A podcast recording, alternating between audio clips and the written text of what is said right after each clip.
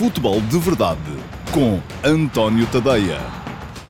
Ora, então, olá, muito bom dia a todos e sejam bem-vindos ao uh, Futebol de Verdade, edição de quinta-feira, dia 20 de uh, maio de 2021. Acabou o campeonato, ainda não é hoje que vou fazer uh, o meu 11 do, da Liga, ou tal como fiz na época passada, Uh, vou fazer um 23 da Liga, porque acho que é particularmente complicado escolher só 11 jogadores um, para fazerem parte da, do melhor 11 da temporada, mas uh, fica prometido que Uh, se der, se calhar não vai dar amanhã aqui no Futebol de Verdade, porque amanhã vamos estar todos aqui a falar muito daquilo que vai ser o anúncio logo à noite uh, da convocatória dos 26 de Fernando Santos para a fase final do Campeonato Europa de 2020, mas uh, se não for no Q&A, se alguém me perguntar alguma coisa sobre isso, pode ser que seja no Q&A. O ano passado filo no Q&A. Se não for no Q&A, será, fica já prometido para a próxima segunda-feira, ou o mais tardar na terça, porque na segunda se calhar também vou ter que falar muito da final da Taça de Portugal,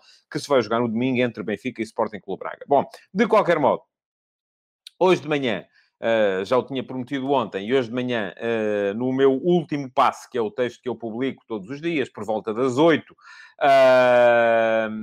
vou, já escrevi sobre, já fiz a minha convocatória para o Europeu, os 26 jogadores que eu chamaria se estivesse no lugar de Fernando Santos, e atenção, não vamos, não vamos dramatizar. É a minha opinião. A vossa pode ser diferente.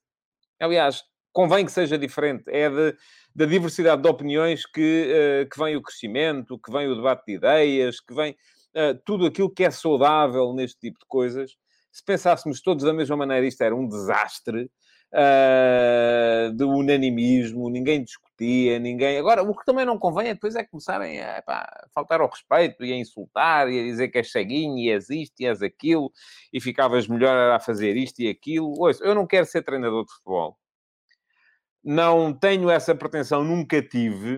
Uh, nunca passei do Football Manager, porque é uma coisa que epá, dá para gerir nos tempos livres. Uh, não, não julgo ter capacidades para o fazer, porque ser treinador de futebol, ao contrário do que muitos dos meus Chelsea amigos pensam, não é ver meia dúzia de jogos, ter meia dúzia de opiniões sobre o jogo uh, e uh, escolher um 11 ou um plantel e uma tática e tal, e não sei o quê. Não, não é isso. Isso é o mínimo. Isso qualquer um de nós faria. Faço eu, faz você. Toda a gente consegue fazer isso. Ser treinador de futebol é muito mais do que isso é dar treinos de campo, é liderar um grupo, é construir balneário, é, é, gerir egos. Portanto, uh, uh, diz o Paulo Neves que a minha seleção não é melhor do que a dele. Pronto, está bem. Até porque se calhar depois o 11 se calhar ia ser muito parecido. Também não tenho a pretensão que não tenho pretensão a ser influencer, como já me chamaram. Uh, os influencers são outras pessoas que vendem produtos. Eu não vendo nada.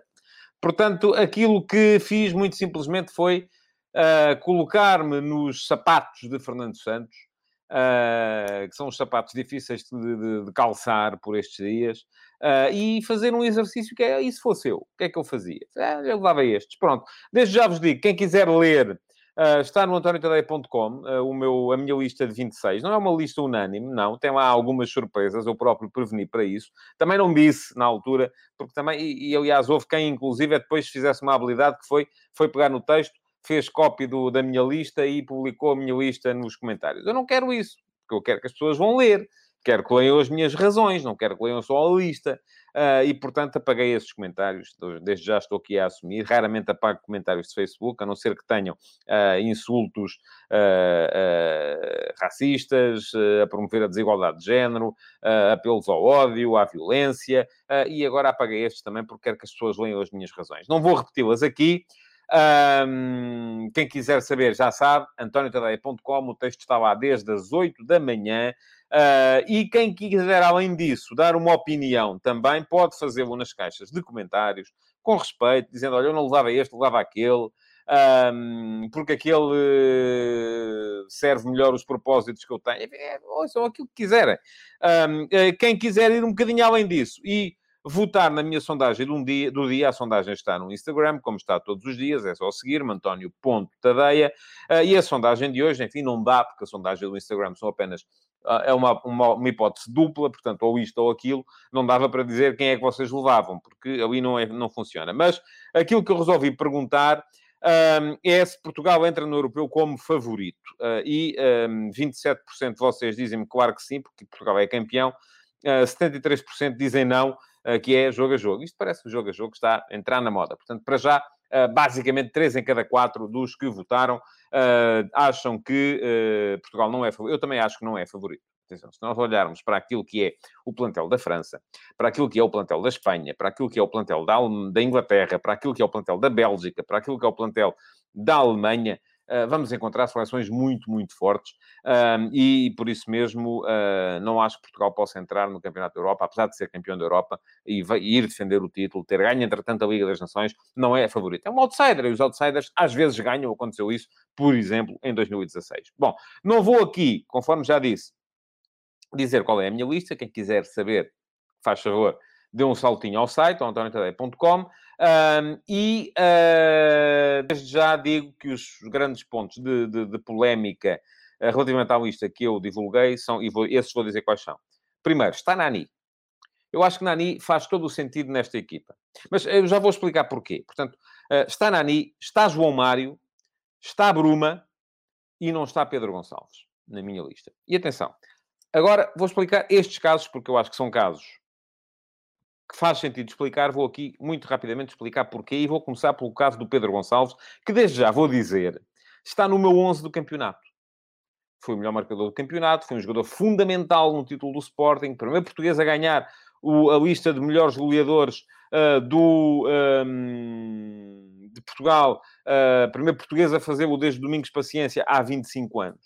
Fez uma época notável, um, o futuro da seleção nacional passa por ele. Eu acho que ainda neste momento, um, Pedro Gonçalves ainda é um bocadinho um misto de Bernardo Silva com Bruno Fernandes. Uh, é um Bernardo Silva com golos, mas sem a capacidade do Bernardo Silva para temporizar o jogo, para... O grande mérito do Bernardo Silva, e a razão pela qual ele está sempre nas escolhas e, e é sempre titular, é que o Bernardo Silva, numa equipa que joga muito assim, não é? Muito na base do, da, da, da velocidade e da aceleração, é um jogador que mete calma no jogo. É um bocadinho aquilo que o João Mário faz na equipa do Sporting, por exemplo. Se Portugal tivesse João Mário a jogar no 11, e dificilmente antevejo que isso possa vir a acontecer, um, isso está-me a dizer o Luís Filipe Freire, que é médio, não é avançado. Isso lá dentro são 11, não, não vou por aí. O Pedro Gonçalves jogou a avançada a época toda, portanto não, não, não vamos por aí. Um, o Ronaldo é médio, não é? É avançado, não é? Pronto, está bem, mas a posição é a mesma, basicamente. Por isso não, não, não, não vamos por aí. Mas estava a dizer que uh, se Portugal tivesse João Mário a jogar, e não vai ter, uh, João Mário acho que faz sentido na lista dos 26, mas dificilmente entrará neste momento nos 11. Uh, ah, e João Mário também teve no Sporting o efeito que Bernardo Silva tem na Seleção Nacional. É o jogador que gera o ritmo de jogo. E faz sempre falta esse jogador. Ora, o Pedro Gonçalves não tem ainda nem a experiência, nem a capacidade uh, para temporizar, para gerir o ritmo de jogo. Portanto, é um Bernardo Silva com mais golo. De facto, faz muito mais golos do que o uh, atacante do Manchester City, mas sem a capacidade do uh, Bernardo para gerir os ritmos de jogo. E, portanto, eu acho que se tivesse que escolher num 11 entre Bernardo Silva e Pedro Gonçalves, escolheria, uh, no 11 da Seleção Nacional, escolheria o Bernardo Silva. Agora, outra questão é, pronto, também é um bocadinho Bruno Fernandes, porque é um jogador que pode jogar ali, pode vir do meio campo para a frente, um, e tem muito golo, tem tanto golo como o Bruno Fernandes. Se formos a ver, se juntarmos ao Pedro Gonçalves os penaltis, o Pedro Gonçalves faz tantos golos como o Bruno Fernandes. Mas acho que não tem ainda a capacidade para influir no jogo que tem o, uh, uh, tem o Bruno Fernandes. Portanto, a questão aqui que temos que pensar é que muitas vezes as equipas não são... Uma seleção de 26 não são os 26 melhores jogadores. São os 26 jogadores que melhor se completam. E eu acho que o Pedro Gonçalves aí fica a perder.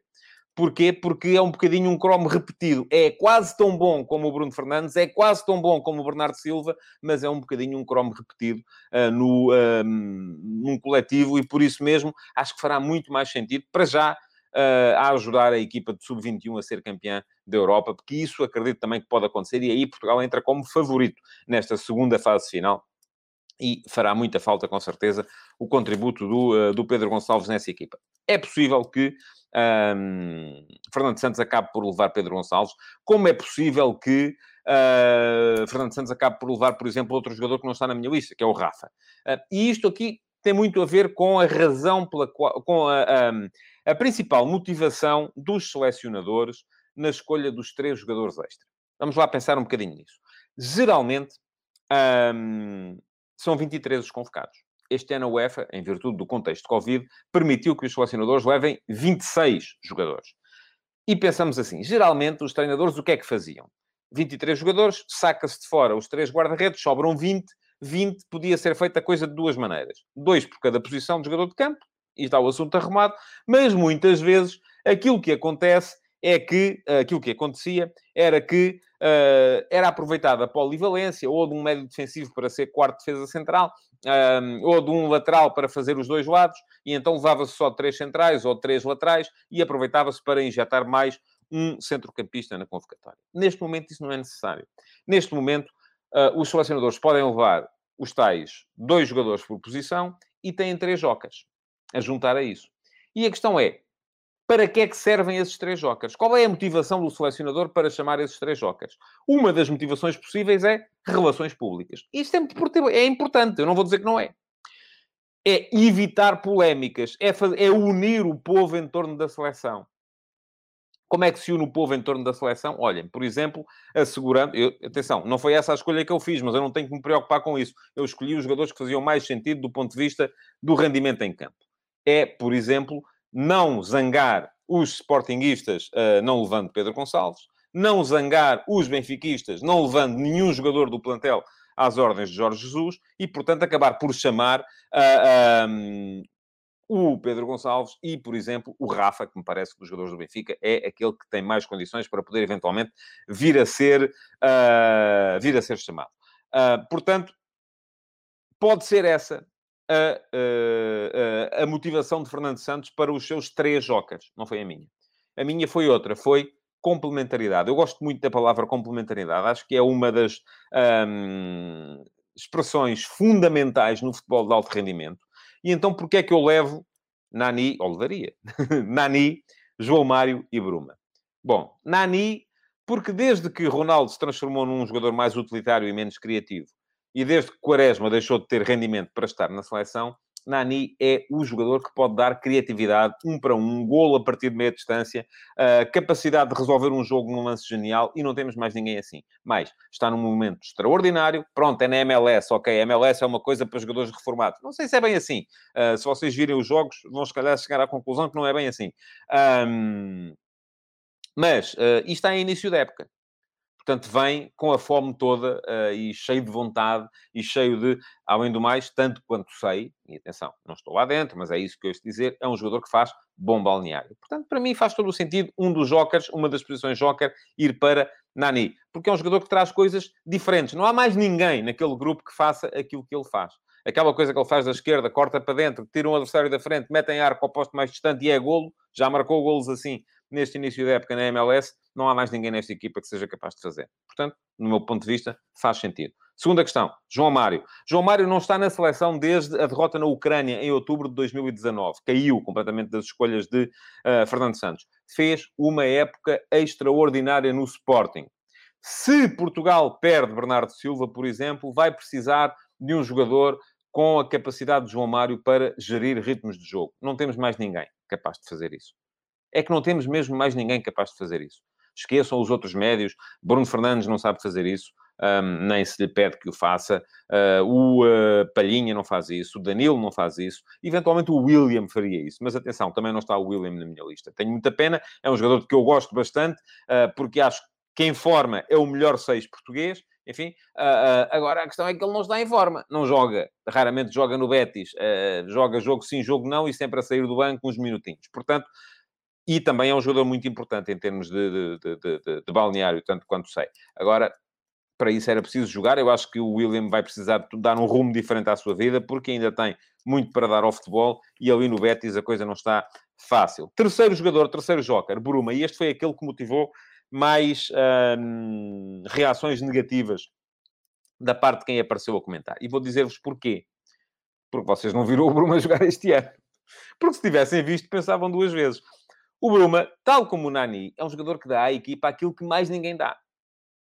Que é o quê? Velocidade, jogo vertical, corre em frente e uh, largura, caso isso venha a ser necessário. O mais certo é, é, é, acabar por nem sequer jogar, porque Portugal não joga assim. Um, Diz-me o Helder Pinheiro que o Otávio faz melhor que o João Mário, se for o caso. Não, não concordo. Não concordo. Acho que o Otávio é um jogador extremamente útil, porque defensivamente é mais forte. Uh, nem um nem outro tem muito golo. Uh, mas eu, se tivesse que escolher, ainda assim escolheria o João Mário. Não. E não tem nada a ver com o facto de um ter nascido do Brasil e outro não. Atenção, esqueçam lá isso. O Otávio é português, tem tanto direito a estar na seleção como qualquer um dos outros. Aqui não há acolhimento para teses uh, uh, xenófobas, uh, nem para diferenciação. Senão também não estaria o PEP, se fôssemos a ver. Não é? Portanto, não, não, não é. E o PEP está lá e espero que esteja durante muito tempo, porque faz falta à nossa seleção. mas estava a dizer, o Bruma foi só o melhor jogador do Campeonato da Grécia. Uh, e é um jogador como nós não temos outro. E você ah, mas o Pedro, Pedro Gonçalves é melhor jogador que o Bruma. É. Ah, e tal, então, mas e o Trincão é melhor jogador que o Bruma? É. Mas não fazem aquilo que ele faz, não é? Estamos mais uma vez a falar da questão fundamental uh, que é complementaridade. Pergunta-me o Rodrigo Mateus o que é que fez o Bruma contra o Porto na Liga dos Campeões. Olha, se fôssemos por aí, não é? Se fôssemos por aí, o que é que fez, uh, sei lá, nem, nem, nem, não, não é um jogo, com certeza. Foi o jogo que viu do Bruma este ano, não é? Pronto, está bem, correu mal. É assim. Pergunta-me o João Lopes se o Rafa não dá velocidade de jogo vertical. Dá. Mas eu gosto mais do Bruma, que quer que eu vos faça. O Rafa, para mim, precisa de melhorar duas coisas: decisão e resistência ao choque. Cai muito. E eu gosto de poucos jogadores que caem muito. Está sempre a rebolar. Não gosto. É, é, enfim, e podia até usar aqui a expressão do Jorge Jesus. Ah, o quê, pá? Levaste com pau? Não, não levaste, não é? Pronto. Então, vamos lá. E um, é a minha escolha. A vossa não tem que ser igual. Vou dizer-vos, a do Fernando Santos não vai de certeza absoluta ser igual. E vamos continuar a respeitar-nos mutuamente. Eu respeito as vossas ideias, vocês respeitam com certeza a minha. Uh, Diz-me o Carlos Martins que, em termos de centrais, é a nossa maior lacuna. O centro da nossa defesa só tem um jogador de grande categoria, que é o Pep. O Carlos também anda a ver pouco futebol. Vou-lhe já dizer, o Rubem Dias, neste momento, se não é o melhor defesa central da Europa, está muito perto de ser. Portanto, discordo de si nessa, nessa matéria. Temos para, é verdade que não temos, vamos precisar de renovar com urgência, sim, porque Pepe já não dura muito tempo. José Fonte, que fez uma época extraordinária, está a fazer, porque ainda acaba só no domingo uh, em França, também está a acabar e, portanto, Rubem Dias sozinho não vai dar para, para aguentar e vai ser preciso alguém para lhe fazer companhia. Mas uh, rejeito uh, que tenhamos apenas um, um, um, um grande defesa central. Diz-me o Norberto Botelho que Bruno é talvez o jogador português mais desconcertante num para um ofensivo abre qualquer defesa. Já não, já não estou tanto de acordo consigo. Acho que nesse aspecto o Gelson, por exemplo, é superior. O Trincão pode eventualmente ser superior.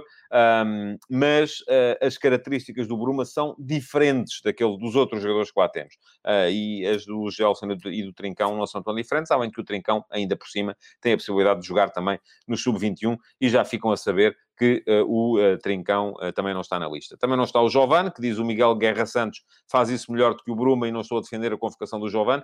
Eu até lhe vou dizer, eu acho extraordinário como é que o Giovane joga tão pouco no Sporting e se jogasse mais no Sporting poderia com certeza ser uma opção, um jogador que eu gosto bastante, mas não joga. Então, se não joga, vai estar na seleção. Não, é? não joga no clube e vai para a seleção. Não faz muito sentido do meu ponto de vista. Vamos lá ver. Logo à noite, Fernando Santos vai dar a lista dele. É dele que conta. Ontem até houve quem me criticasse, mas você tem alguma coisa que estar a dar a lista antes do selecionador? É o meu trabalho. O dele é selecionar os jogadores, treiná-los e levá-los ao Campeonato da Europa. O meu é dar opinião sobre a coisa. Portanto, foi isso que eu fiz. E amanhã vou dar outra vez. Ele vai dar a lista dele e eu vou dizer o que é que concordo, o que é que não concordo. Um, e a partir daí, uh, depois dizem sempre assim: não, a partir de agora a escolha do selecionador é de todos nós. Não é mesmo que não fosse, é ele que manda, portanto é assim que vai ser. Uh, agora, o papel do jornalismo, volto a dizer, não é o papel de estar a bater palmas, é o papel de alertar para potenciais problemas, de, uh, uh, isto, o jornalismo de opinião neste caso, e de tratar de uh, chamar a atenção para as questões. Pergunta-me o João Teixeira pelo Rafael Leão, porque é que nunca é incluído. Também tem que jogar mais no Milan, e não me parece que tenha feito no Milan numa época a justificar uh, uh, que salte da convocatória algum dos jogadores uh, que lá vão estar. Bom, vamos seguir em frente. Ontem acabou a Liga. Pergunta-me o Loreta Romã, o Beto não está na lista, nem o Paulinho. Tem que ir lá ver, Loreta. mas não, não estão. Vou-lhe dizer que não, que não estão. Nem o Beto, nem o Paulinho. Nem um nem outro. Na minha. Na do Fernando Santos, não sei. Logo veremos. Uh, Bom, uh, acabou ontem a Liga. Foi uma jornada ainda assim emocionante. Não mudou muita coisa, mudou apenas naquilo que interessa uh, a, a, equipa qualificada para a segunda pré-eliminatória da Conference League, que era, estava o Vitória Sport Clube em posição de qualificação e acabou o Santa Clara uh, nessa posição. Mas vamos seguir por ordem. Vou aqui rever uh, brevemente aquilo que se passou ontem. Jogaram primeiro, já tinham jogado na véspera uh, Tondela e Passo de Ferreira. Ontem jogaram primeiro Flóculo Porto e Bessade. Foi um jogo fácil para o, um, para o Porto, uh, mas o Porto ainda assim a dar algum espaço do ponto de vista defensivo. A Bessade apareceu muito diferente do habitual. Uh, foi o único jogo que eu vi com, com atenção, porque depois disso às 8 andei dividido, porque era isso, eu tinha que estar na RTP no final dos jogos a falar da luta pela permanência, portanto, andei dividido por vários jogos e depois estive em estúdio quando o Sporting estava a jogar e quando saí de estúdio já, já o Sporting tinha o jogo muito, muito bem encaminhado. Uh, mas, uh, portanto, este é aquele que eu vou falar um bocadinho mais dos aspectos uh, táticos. Um, Parece-me que foi uma beçada muito diferente do habitual. Uma beçada que uh, continuam a fazer-me perguntas relativamente à seleção. Eu não posso continuar, porque senão não falamos de mais nada. Uh, não posso ir justificar os jogadores todos um a um. Uh, eventualmente, amanhã vejo, se quiserem. Se fizerem questão disso, amanhã dedicamos o futebol de verdade só à seleção nacional. Estava a dizer, Bessade mais confortável com bola do que sem ela, o Foco Porto a dar também algum espaço do ponto de vista defensivo, foi um jogo muito aberto, com muitas uh, ocasiões de gol de parte a parte, um, ganhou o Porto porque foi basicamente muito mais eficaz e conseguiu, enfim, na primeira parte, na primeira parte o resultado podia ser outro ao intervalo, mas a partir do momento em que o jogo chegou ao intervalo com 2 a 0, em que na segunda parte o Porto ao fim de 4 minutos marca mais um gol, uh, 3 a 0, o jogo ficou resolvido e não houve muito mais a dizer. Aquilo que ressalta do jogo de ontem é todo aquele filme à volta da situação de Sérgio Conceição família no, no, no camarote, um, abraços emocionados, que podem ser perfeitamente pelo final da época, vamos ver. Vamos aguardar para ver, uh, para se perceber o que é que vai acontecer Uh, relativamente à hipótese de Sérgio Conceição renovar ou não. Uh, para já, uh, eu já disse ontem, não mudei de opinião, parece-me que faz sentido que renove da parte do clube, resta perceber se faz sentido da parte dele. e isso tem muito mais a ver eh, com aquilo que eu escrevi ontem também. Quem quiser também pode ir lá ver. O texto ainda lá está, no antoniotadeia.com. Ficam lá sempre para memória futura, para um dia me poderem vir apontar o dedo e dizer, olha, afinal você aqui disse isto, ou tu aqui disseste isto, e depois já está a dizer aquilo. Bom, depois, às 8 da noite, vieram os jogos uh, que eu já, destes, para ser franco, não tenho essa capacidade, tem alguns analistas, que é de ver e analisar quatro jogos ao mesmo tempo. Eu fui vendo, uh, mas sem grande profundidade, aquilo que posso é comentar, ao fim e ao cabo, aquilo que se, que se passou. Uh, Santa Clara não facilitou. 4 a 0 ao Farense, sem, sem, grande, sem, grande, sem grandes espinhas. Uh, acabou por fazer a sua parte. Tinha depois que esperar que o Benfica fizesse também a sua uh, e que, não, que, que, que, o, que o Vitória não ganhasse. O Vitória acabou mesmo por perder. Portanto, o Santa Clara vai para a Europa, vai para a Conference League, merece-o. Excelente trabalho do Daniel Ramos na, na, na, equipa do Santa Clara, equipa sólida, equipa que uh, muitas vezes defende com muita gente, mas que mesmo assim vai marcando golos e, portanto, parece agora há esta questão que diz o Daniel Rocha, uh, quem vai às pré-eliminatórias da Liga Europa arrisca-se a descer, aconteceu ao Oroca e ao Rio, e o Rio Ave para lá caminha, vai ser complicado, vai ser uma época muito difícil de gerir, porque vai começar muito, muito cedo para a equipa do, do Santa Clara, e portanto uh, vai ser uma época comprida. Aliás, o Rio Ave, esta época, foi a primeira equipa a começar e vai ser a última uh, a acabar, porque ainda vai ter que jogar o play-off contra o terceiro classificado da segunda liga, pode ser o Vizela, pode ser o Aroca, pode ser ainda a Académica. Vamos ver, estas hipóteses estão todas em aberto, veremos quem é que vai lá, quem é que vai lá parar, sendo que entre Vizela e Aroca uma equipa vai subir diretamente, com certeza. Agora, um, o Boa Vista e o Rio Ave sofreram muito. Um, começaram ambos a perder. O Rio Ave na Choupana com o Nacional, que já estava condenado. O Boa Vista em Barcelos com o Gil Vicente, que uh, estava a jogar uh, o jogo pelo jogo. Mas viraram, tanto um como o outro. Uh, o Boa Vista com muita emoção. Aliás, os dois com muita emoção. O Boa Vista porque o adversário falhou um penalti com o resultado em 1 a 1. Aliás, foi um jogo com três penaltis. É raro acontecer. Um, o Rio Ave porque virou apenas no último minuto. E para o Rio Ave se salvar, então, nessa altura, precisava de uma coisa. Ou que o Boa Vista não ganhasse, e não estava fácil, ou que o Portimonense acabasse por perder em casa com o Sporting Clube Braga. E o Portimonense Braga, de que eu não vi nada, Uh, parece que foi um jogo, uh, se fosse King era tudo para nulos, porque foi um jogo que acabou 0 a 0 e parece que uh, não acabou por não acontecer ali grande coisa. O empate serviu aos dois, o Braga já não estava, o Braga basicamente estava a gerir a equipa à espera da final da, da Taça de Portugal, o Portimonense precisava de um ponto de Salvador, acabaram os dois por sair dali satisfeitos. Quanto ao Benfica, Uh, também não vi com atenção o jogo do Benfica. Um, leva o tal título honorífico de campeão da segunda volta, que serve na perfeição à narrativa montada por Jorge Jesus, que é aquela narrativa que diz que o Benfica só não ganhou tudo e mais alguma coisa por causa do Covid. Já sabem que não subscrevo, uh, mas, embora acho que de facto o Covid teve alguma importância naquilo que foi o fraco rendimento do Benfica nesta temporada. Mas eu para a semana, depois da final da taça, também voltarei ao tema Benfica. Uh, para já, deixem lá acabar a época em termos competitivos para a equipa do, do Jorge Jesus. Um, perdeu o Lucas Veríssimo para a final da taça de Portugal uh, e teve depois a questão Seferovic. Seferovic fez dois golos em Guimarães, aumentou em dois golos a vantagem sobre o Pedro Gonçalves, uh, sendo que quando acabou o jogo do Benfica um, Seferovic tinha não só dois golos de avanço, como a vantagem de ter menos minutos jogados. Portanto, no regulamento dos jornais, que são quem atribui estes prémios, Seferovic, uh, o Pedro Gonçalves precisaria de três golos para ser o melhor marcador da liga. Acontece que Pedro Gonçalves, como jogou depois e já sabia o que é que esperava, quando o Jorge Jesus foi à conferência de imprensa, já ele lá tinha metido dois. Um, e, portanto, o Jorge Jesus acabou por não gostar, como não gostou aparentemente o Paulo Santos também. Pede uma opinião sobre o pode ter jogado a saber que precisava de três golos para ser o maior goleador da liga.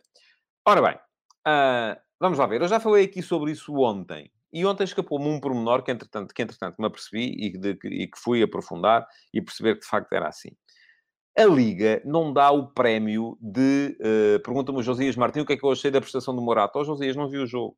Não consegui ver com atenção. Fui ver, eu estava sempre a dividir-me entre os jogos todos, não consigo avaliar.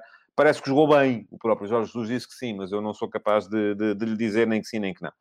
Estava a dizer, a Liga não dá prémio de melhor marcador.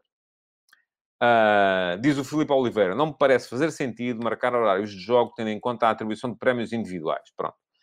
Um, como a Liga não dá o prémio de melhor marcador, não há o cuidado de, uh, de, de, de, colocar os jogos à mesma hora. Uh, acontece que eu acho que a Liga devia dar o prémio de melhor marcador. Se dá o prémio de melhor jogador, do mês, melhor médio, melhor defesa, devia dar o prémio de melhor marcador. Já tinha dito isso aqui ontem, mas não dá. E não dando, acaba por não, um, por não se preocupar com esta coordenação uh, temporal entre o jogo do Benfica e o jogo do Sporting. O que levou à tal reação desabrida de Jorge Jesus, um, que mesmo sem ninguém lhe perguntar, veio dizer que achava mal que assim fosse, e à reação desabrida de muita gente uh, nas redes sociais, que estão a dizer que a Liga quis dar o prémio ao Pedro Gonçalves uh, porque é uma injustiça para com o Seferovic e tal. Bom, eu até admito que sim, que eles iam jogar ao mesmo tempo. Mas não vi ninguém no ano passado preocupado com o facto disto também ter acontecido. E eu vou dizer o que é que aconteceu no ano passado. No ano passado, na última jornada, às 19 horas, Taremi jogou contra o Boa Vista, pelo Rio Ave, e fez dois golos. Igualou o Pizzi no topo da lista de melhores marcadores. E tinha menos 500 minutos. Portanto, era o melhor marcador da Liga. Às 21h15 começou o Benfica Sporting, em que o Pizzi sabia que se marcasse era melhor marcador, um golo. O Vinícius sabia que se marcasse um golo era melhor marcador também. Um, e o Vinícius marcou, de facto, ao minuto 88, curiosamente assistido pelo Pizzi. Uh, e dessa forma tornou-se ele o melhor marcador. No ano passado ninguém se indignou. Querem saber porquê? Porque era o Rio Ave. O Taremi jogava no Rio Ave, ninguém quis saber. Foi, uh, esteve-se toda a gente nas tintas para aquilo que este ano toda a gente acha que é uma injustiça atroz. Eu volto a dizer, porque me chamaram a atenção para isso, nem me lembraria do tempo. Acho que, de facto, os jogos deviam ser ao mesmo tempo, mas, vamos lá ver, não foi por causa disso. O Pedro Gonçalves, além dos 23 golos que marcou, é o jogador da Liga com mais bolas no poste meteu mais 5.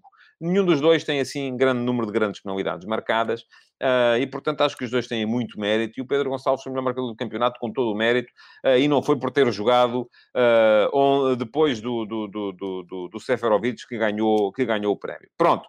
Um, acabou então a liga depois com o jogo do Sporting, Sporting a golear. Um, Pedro Gonçalves a fazer os tais três golos, exibição desastrosa do Marítimo do ponto de vista defensivo e do seu guarda-redes, o Charles em particular. Felizmente, para não haver muita conversa, os dois frangos que o Charles dá são nos dois golos que não são marcados pelo Pedro Gonçalves. É inacreditável a forma como entra o terceiro golo do Sporting, no atraso do Caro, que o Charles deixa passar debaixo da, da, da, bota, tal como é inacreditável a forma como ele se faz ao belíssimo chapéu uh, feito pelo Gonçalo Plata no quinto golo. Um, enfim, esteve mal o guarda-redes do Marítimo, agora não me parece que lhe, lhe, possam ser assacadas responsabilidades nos três golos do, do Pedro Gonçalves. Muito bem o Sporting, um, até muito bem pela questão de ter dado uns minutos ao André Paulo e sobretudo ao miúdo Tomás Silva, que já se sabe que vai sair, não vai renovar contrato. Um, jogou na equipa B o ano inteiro, está no Sporting desde os 9 anos, ao que consta, teve sempre boas notas. É por isso e pelo sacrifício que fez, porque ele vivia em Viana do Castelo e vinha ao fim de semana para jogar nas camadas jovens do Sporting. Um, foi por isso que ele foi premiado com aqueles minutos ontem apareceu na equipa no ponta final, é campeão também, vai ter direito com certeza a medalha e agora vai à vida dele, mas foi um sinal muito positivo dado por Ruben Amorim na forma como uh, o, o, o, colocou a jogar. Diz-me o Luís Filipe Freire que o Seferovic jogou menos minutos. Então, olha, tivesse jogado mais. A questão aqui, okay, vamos fazer o quê? Olha, eu é que não joguei minuto nenhum, imagina se eu tivesse jogado. Ia marcar 50 gols, ninguém sabe, não é? Pronto. Não é por aí. Um, Sporting foi injusto campeão, já o disse aqui, teve melhor defesa, 20 golos sofridos, sofreu 5 nos últimos dois jogos, depois de ser campeão. Sporting tinha 15 golos sofridos ao fim de 32 jogos, acabou com 20, uh, ah, porque descomprimiu. Uh, e, e, isso foi perfeitamente notório. Uh, o melhor ataque é o do Porto, 74 golos. Porto e Sporting partilham a melhor diferença de golos, 45 golos positivos. Portanto, parece-me que foram, de facto, as duas melhores equipas desta, desta liga. O Benfica Favorei do Benfica segunda-feira, já sabem, porque ainda há final de Taça de Portugal para jogar, tal como do Braga. O Braga no campeonato e o Benfica ficaram curtos, tanto um como o outro, uh, e a partir de determinada altura acabaram por desistir.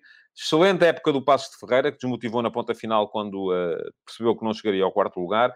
Revelação da época, Passo juntamente com o Santa Clara. Nota ainda para a recuperação do Famalicão e para as desilusões que foram Vitória Sport Clube e Rio Ave. Parece-me que são as duas equipas que mais desiludiram nesta, nesta liga. Ontem, houve também um jogo muito importante na segunda liga, um jogo muito emocionante, porque estava 1-1 aos 90 mais 4. A Académica depois marcou 2-1 aos 90 mais 5 contra o Vila Franquense, mas ainda sofreu o 2-2 aos 90 mais 6, o que quer dizer que entra para a última jornada em maus lençóis. Temos Vizela 63 pontos, vai jogar em casa com o Vila Franquense, que está a lutar para não descer. Aroca 62, joga em casa com os Chaves, que já não joga por nada, e a Académica 59. A Académica já não pode subir direta, mas ainda pode aspirar a uma posição no play-off uh, e vai jogar fora com o Leixões. O mais certo é as coisas continuarem como estão. A Vizela a subir direto, regressa à Liga depois de uh, quase 40 anos, e o Aroca a disputar o play-off contra o Rio Ave, mas sobre isso falarei também, com certeza, na próxima segunda-feira. Para já, nota para a vitória do Paris Saint-Germain na final da Taça de França, fácil contra o Mónaco. Para os, uh, para a vitória fácil também do Liverpool contra o Burnley. O Liverpool a precisar de ganhar o último jogo para, afinal de contas, ainda ir à próxima Liga dos Campeões. E tudo indica que pode ser o Leicester City a ficar mais uma vez de fora, mas vamos ver. A última jornada, Liverpool, Chelsea e Leicester ainda em luta. E para a vitória da Juventus de Cristiano Ronaldo na final da Taça de Itália contra a Atalanta. A Juve no final a responder e a conseguir mais um troféu. Pirlo foi um fracasso mas ainda assim leva dois troféus para casa uh, numa época. E, portanto, enfim, mas perdeu o campeonato e está em sérios riscos também de ficar fora da próxima Liga dos Campeões. Veremos como é que Milan e Napoli se comportam também na última jornada. Vai ser um fim de semana quente em termos de decisões por essas ligas afora. Muito obrigado por terem estado aí. Já sabem, podem dar um salto ao meu Instagram, António.tadeia, para votar na sondagem do dia. Podem continuar a deixar perguntas, que elas ficarão com certeza e serão submetidas à seleção para o Q&A do próximo sábado. Podem partilhar e deixar o vosso like nesta edição do Futebol de Verdade. E amanhã cá estarei mais uma vez para, na altura, comentar com certeza as escolhas de Fernando Santos. Até amanhã e obrigado. Futebol de Verdade, em direto de segunda a sexta-feira, às 12h30